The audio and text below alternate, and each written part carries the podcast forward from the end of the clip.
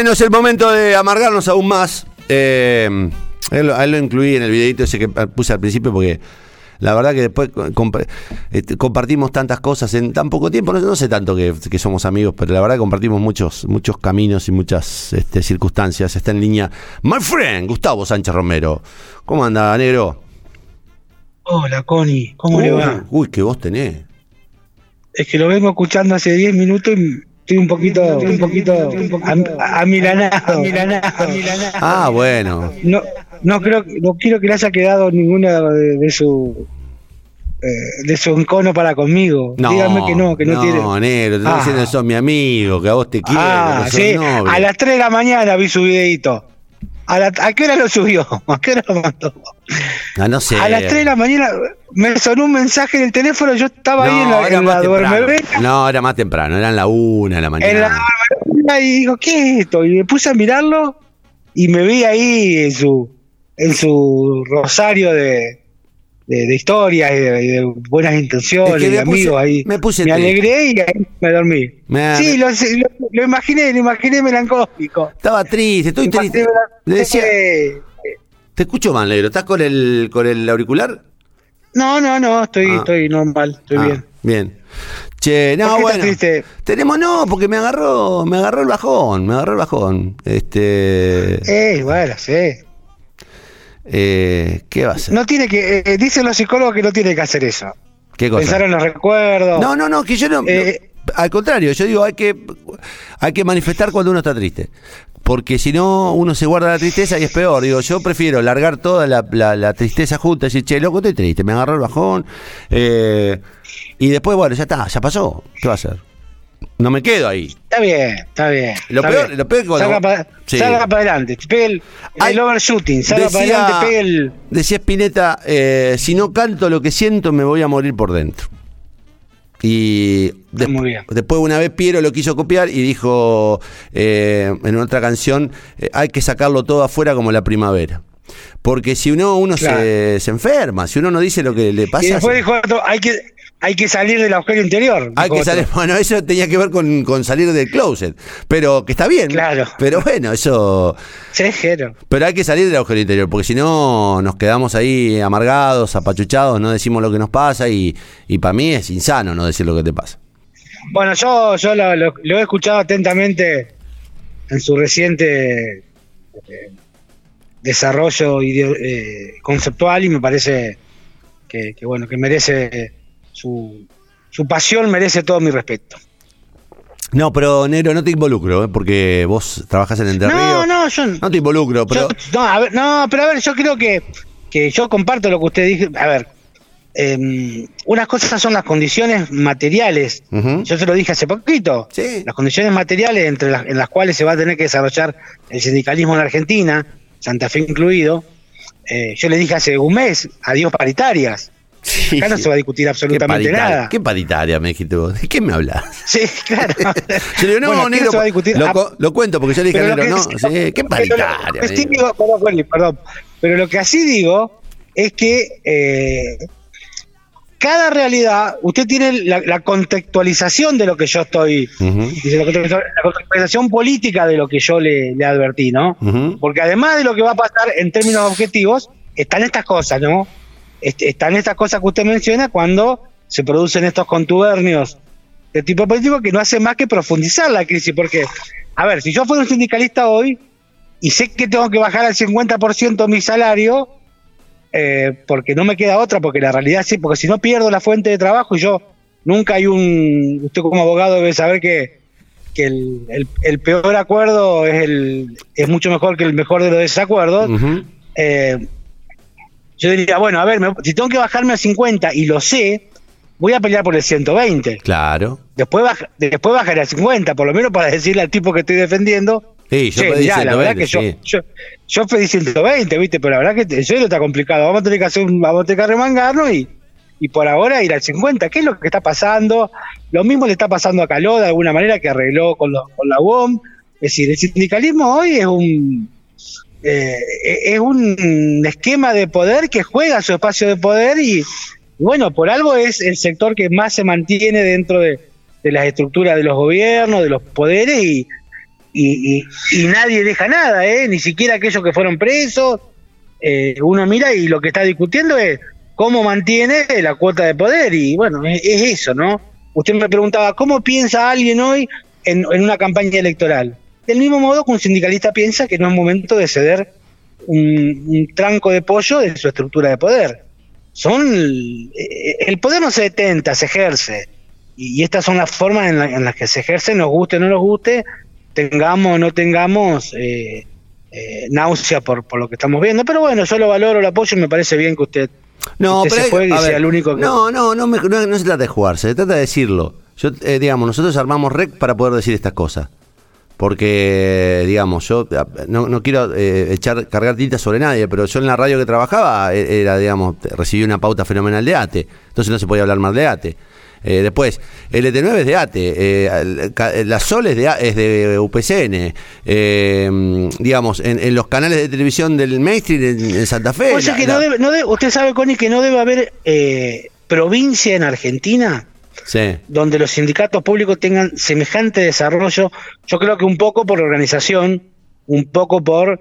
un poco por pericia política, pericia financiera, el nivel de desarrollo que tuvo UPCN, que tiene UPCN, con semejante estructura, no debe haber en el país, creo que ni siquiera en Buenos Aires, quizás la de la de Santa Marina, la de los empleados de empleados de edificios. Está hablando de empleados, pero, eh, gremios estatales. Vamos a hablar de gremios estatales. No hay. Pero, no hay en el país estructuras tan fuertes, tan desarrolladas, con tanto poder eh, político, con tanto poder económico incluso hasta yo diría con toda justicia, con tanta capacidad de servicio para, para los afiliados, ¿no? Es notable lo que pasa en Santa Fe en ese sentido. Bueno, pero porque, bueno, para nada es, en ese sentido va, atrás, pero es, es normal que haya sucedido. Porque no, pero Córdoba no es así, Córdoba no es así. Pero porque Córdoba eh, tiene mucha industria, Santa Fe tiene el 60% de la economía de la ciudad de Santa Fe. Porque esto que ocurre en Santa Fe no ocurre en Rosario, ojo. Rosario no es una ciudad donde los, los sindicatos estatales tengan peso. No existen, digamos, no tienen, son sindicatos menores. Eh, en Santa Fe Capital lo que tiene es que el 60% de la economía funciona alrededor del, Estado.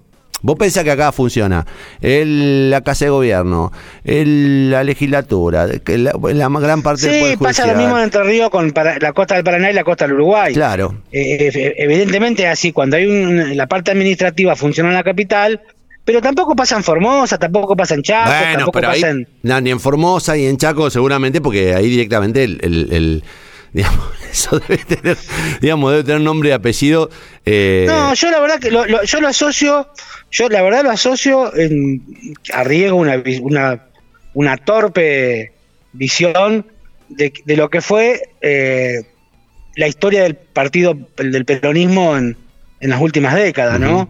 Lo, que, lo mismo que, hizo que el socialismo tuviera tantos años en el poder es lo mismo que permitió que eh, los sindicatos se constituyeran en una fuerza política alternativa a una estructura de poder partidaria corrupta, desintegrada, desacreditada y demás. Me parece que los muchachos vieron una beta eh, ante un partido muy, muy, muy debilitado, muy corrupto en su momento y construyeron una estructura que le permitió afianzarse como una verdadera alternativa de poder. sí. Yo creo que si construyeran un, partido político los sindicatos, guarda que no sean gobierno. ¿eh? ¿eh? no, yo creo que no. no eh, creo que, digamos, gozan de un enorme desprestigio. Yo creo que, digamos, eh, la sociedad no soportaría. de hecho, pregúntate cuál es el dirigente sindical este, que tiene mayor este, votos en Argentina. Ninguno. el sindicalismo está profundamente desacreditado porque la sociedad, mirá, fíjate, una sociedad que vota corruptos como lo votó a Macri, como lo votó, porque Macri era un, este, empresario procesado, o como volvió a votar al kirchnerismo con este, los bolsones de, corrupción que, tuvo el kirchnerismo, no se bancaría a votar a Moyano. O no se bancaría a votar en Santa Fe a un Molina, y no se banca, no, no, a mí me parece que el dirigente... Sí, pero yo, yo, creo que sí lo hubiese votado a Maguit en su momento, sí. No, Alberto Maguit no tuvo, Alberto Maguit fue precandidato a gobernador con la ley sí, de Lema. Recuerdo, con la ley de Lema recuerdo, y, no, no. y, fue diputado provincial. Pero fíjate vos, y yo lo charlé mucho con él, eh, nunca consiguió eh, trasladar, eh, más allá de su ámbito de, digamos, de sindicalista, pudo transferir eso al resto de la sociedad. Y mm, me acuerdo porque lo he charlado con él en, en su momento. De todas maneras, yo lo que, a lo que voy es que en un momento eh, hay que eh, reparar en, en, las contradicciones, ¿no? Porque estos tipos que hoy piden que no, que no se mueva un dedo y que no hagan un solo reclamo, son los que hasta hace cuatro meses al socialismo le paraban por porque la mosca, este, porque había una mosca en la oficina y, y no se podía vivir con una mosca. Sí, sí, por eso yo hago la diferencia entre las condiciones reales que el sindicalismo debe moverse y donde sí realmente va a tener que ajustarse y hasta promover reducciones salariales para mantener el empleo, a las otras condiciones políticas en que los sindicalistas se desarrollan para poder mantener su cuota de poder, ¿no? Eh, supongamos que hubiere eh, sindicalistas honestos, yo creo que esa gente que tiene honestidad intelectual va a tener que hacer un, un replanteo en este contexto de cuál va a ser su rol Mira. Eh, en una economía que se hunde a pedazos. Después están los otros. Te traduzco, te, menciona. Te, cuento, te, cuento una charla, no voy a dar su nombre porque, porque ayer aparece un posteo de un dirigente sindical sobre los, sobre un grupo de trabajadores, estos héroes, qué sé yo. Y yo por privado le digo, un buen homenaje sería rechazar, este, sería reclamar por sus derechos, por privado se lo dije. Un buen homenaje, en lugar del posteo, le digo a esta persona, sería reclamar por los derechos pisoteados entre febrero y marzo. Pero se ve que el peronismo es muy tolerante con el peronismo, le digo a él que es peronista. No alcanzan Twitter emotivos. Hagan gremialismo y empiecen a denunciar. Y entonces el tipo me responde, yo me puedo hacer cargo de Rosario y resistimos cualquier archivo, porque él es de Rosario. Eh, no juzgamos ni somos vigilantes, me dice. Pero claramente no hacemos política partidaria del gremio. No sé si lo que plantea nos incluye. Y por otro lado, sí creo que en este caso, los docentes, merecen reconocimiento, aunque más no sea el posteo. Si ese motivo no, depende. Digo, no, no, no, no, digo, no lo digo por vos. Por eso te escribo por privado. Si no, no digo nada. Eh, o te respondo en público. Fue una reflexión sobre lo penoso del gremialismo grande. Y el tipo me responde. Para mí este gobierno es de derecha y termina en eso por el gobierno de Perotti. Mal para los laburantes. Lo lamento porque hay buena gente y laburante que conozco que es funcionaria, pero nosotros estamos enfrente del minuto uno. Ahora el mundo cambió. No creo que cambien ellos y nosotros tampoco. Vamos a seguir enfrente. En fin, nos seguimos hablando. Abrazo. Eh, no importa quién y, por qué me lo dice. Eh, eh, ahora, loco, si dicen esto en privado, díganlo en público empiecen a decirlo en público, enfrenten a las dirigencias burocráticas y, y socia de, Digo, porque no puede ser que termine siendo un gil en Santa Fe con un programa por internet que diga estas cosas. ¿Viste? Y al que después le, caen con todo, porque terminan diciéndote vos operador, te querés prender la hora, este, vas a prender fuego, toda vos sos un este, financiado por el socialismo, ¿viste? Te, te desacreditan. sí, sí, sí, Viajaste a Dubái en el 2012, fuiste funcionario como si estuvieran diciendo algo que me ofende.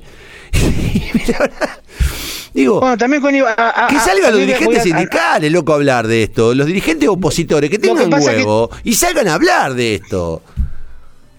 Porque si no, yo creo mensaje es fácil. Mire, lo que le iba a decir. Yo creo que aquí se está aplicando la famosa teoría de la hegemonía que planteaba Antonio Gramsci, ¿no? Gramsci decía que en todo, que en toda estructura de poder hay pequeños o, determinados grupos que pugnan por el poder, que nunca el poder es uniforme, sino que son grupos de intereses hasta confrontados que buscan quién va, quién va a hegemonizarlo. En estos momentos yo creo que el gobierno nacional atraviesa por una, y se lo planteé al comienzo del gobierno de Alberto Fernández, cómo se iba a desarrollar la grieta interna entre el kirchnerismo y el albertismo que cada vez sale con más fuerza, ¿no? Mientras Cristina no aparece ni siquiera para hacer un gesto con, con respecto a la pandemia, sí lo hace para el impuesto a la riqueza y sí lo hace por el tema de la deuda, por el tema de, los presos políticos y demás. Mientras Alberto busca mostrarse como un dirigente moderado, que, logra o que busca encontrar consensos, el kirchnerismo practica las prácticas conocidas. Esto va a arrastrar al, sindicalismo y va a arrastrar a los gobernadores. Cuando usted habla del, del acuerdo entre Charetti, Perotti, Bordé, que debe andar por ahí cerca, eh, me parece que también están esperando para ver cómo se va definiendo a medida que va saliendo esta pandemia el país después de esta situación dramática, cómo va a, profundizarse la grieta y a cuánto va a arrastrar de, un lado y del otro. Ya no hablo la grieta con Macri, hablo la grieta entre el, entre el fernandismo y el, y el, y el kirchnerismo. Si, si Alberto logra dominar esta pandemia en términos sanitarios y puede mostrar eh, responsabilidad, creo que su poder se va a acrecentar mucho y ahí va a tener que tener eh, sindicatos aliados que, que, le, permitan eh, generar una estrategia de, bueno, bajémonos acá, subí acá, vos poné acá, algún tipo de consenso para encontrar un plan económico en, una, estrategia de default, en una estrategia de, crisis terminal y demás. Pero bueno, eso se va a trasladar a las provincias. si, si, si, yo creo que si Perotti queda como se me ocurre que va a pasar del otro lado de Cristina, y esto y, este sindicalismo va a ser Moyano contra el resto, y me parece que, que, vamos a ver muchas más claudicaciones de la dirigencia política, mucho más acercamiento a los poderes y demás, eh, conteste se vaya dando esta, esta, esta segmentación en el poder hacia arriba y empiece a bajar hacia la, los municipios, las provincias y demás. Yo creo que el escenario político es tan dramático como el escenario económico. En este sentido, no vamos a un gobierno fuerte, un gobierno que, que, permita eh, mostrar una, un, escenario de, confiabilidad, de, fortaleza para asumirlos, eh, como lo fue quizá el de Néstor Kirchner cuando asumió en, en 2003 y tenía toda una crisis por, por delante para desarrollar. Aquí me parece que se está jugando otro espacio de poder, lo vemos con Kisilov y Máximo Buenos Aires. Bueno, eso que se está viendo en Buenos Aires creo que va a empezar a bajar a las provincias y ahí vamos a ver mucho más degradado los, posicionamientos políticos de los dirigentes. Bueno, y vamos a ver cómo sigue todo esto, Nero, porque de verdad este, estoy eh, digamos, naturalmente que la incertidumbre es muy grande, hay muchas dificultades este, económicas y, yo creo también que la sociedad va a empezar a, demandar y a demandar a los que tienen que demandar. Eh, porque digo, así como ahora está este tema de los reclamos de los monotributistas y de los este, empresarios, de los, de los, digo, ¿qué hago yo? Que soy responsable en cripto y que bajé un 80% de la facturación. ¿Qué hago yo? ¿Quién me, quién me ayuda? ¿Quién me ayuda? Mandrake. Por eso yo no tengo, los tipos como yo no tenemos solución. Los los eh, los, los eh, profesionales autónomos, no tenemos solución. No, no, no. O sea, salvo que seas monotributista. No lo soy, yo no lo soy porque lamentablemente facturo un poco más de lo que facturaba, un poco más de lo que facturé, facturo monotributista. Y además el año pasado ya me daba para ser monotributista, pero el sistema no te permite volver a entrar. Ahora, sí, pero, aparte, viene de una, inversión fuerte. No, bueno, bueno. Hizo mi caso, que yo hice una inversión, que gasté, porque me alegro de haberlo hecho antes de, todo esto, porque hoy no lo podría hacer directamente. Ahora, te digo algo, negro. Así como me pasa a mí, le pasa al, al 60% de los personales, de los trabajadores autónomos de la Argentina. Eh, a nosotros no nos defiende nadie a, los empleados públicos, por lo menos tenían esa, esa, esa, este, esa protección, digamos, que era la defensa de, los dirigentes sindicales. Eh, van a empezar a reclamar, porque, mm, eh, digo, la situación es muy jorobada, ahí empieza a haber problemas de, de, supervivencia ya, ¿no?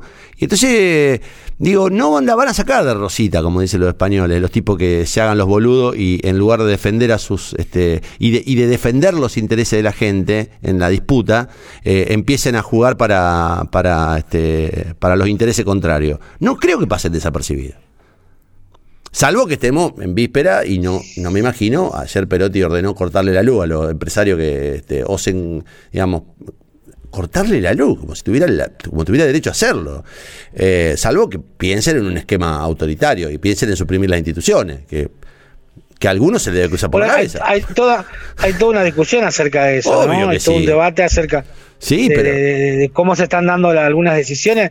Anoche me pareció brillante la, la, editorial de Pagni acerca de cómo el Ejecutivo avanza entre la, la inmovilidad del legislativo y el judicial que no se han ni siquiera animado a, empezar a funcionar y el Ejecutivo en una situación de emergencia, de excepcionalidad, está tomando decisiones que, bueno, los argentinos la avalamos porque yo insisto que el miedo no, nos hace ceder cualquier tipo de determinación. Pero ojo, ojo, porque la verdad que eh, ni siquiera, a ver, yo le decía a otro un amigo, eh, si, si uno está en una, en una playa en bola nudista, puede constituir el poder legislativo en ese lugar y mientras esté el secretario, mientras esté el secretario de acta, los presidentes de los bloques y demás, ya estamos en el Congreso. Aun cuando estemos en bola en una playa ludista. Y en una computadora. sin embargo, en una, con una computadora. sí, nada más. Ni siquiera, ni siquiera pueden constituirse como poder. En la peña en la que yo participo, que somos 40, nos juntamos y nos, y nos divertimos por, por Zoom los jueves a la noche. Y el Senado no puede reunirse.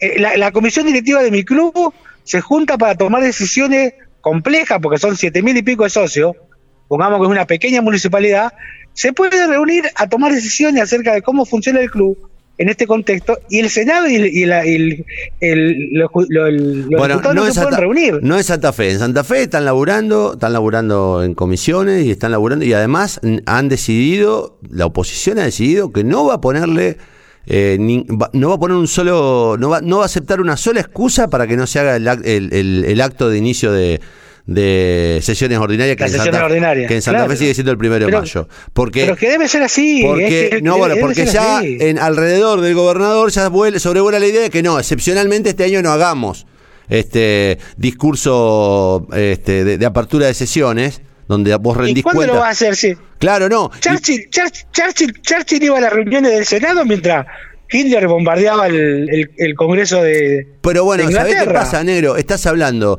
de tipos que son, eh, de tipos que, bueno, y que esto yo el otro, el otro día lo dije yo a propósito de un, video de Obama y a propósito de la decisión en su momento de Hermes Wiener de instalar un plan de salud en la provincia de Santa Fe y construir ocho hospitales.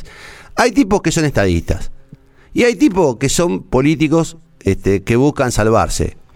Entonces digo, esta sociedad va a necesitar más que nunca de estadistas. Va a necesitar más que nunca de funcionarios serios, rectos, que digamos, que, piensen el, futuro de la sociedad cada 20 años. Obama cuando eh, te dice, che, dentro de 5 o 10 años podemos tener dificultades con las enfermedades, ponele que haya tenido alguna información.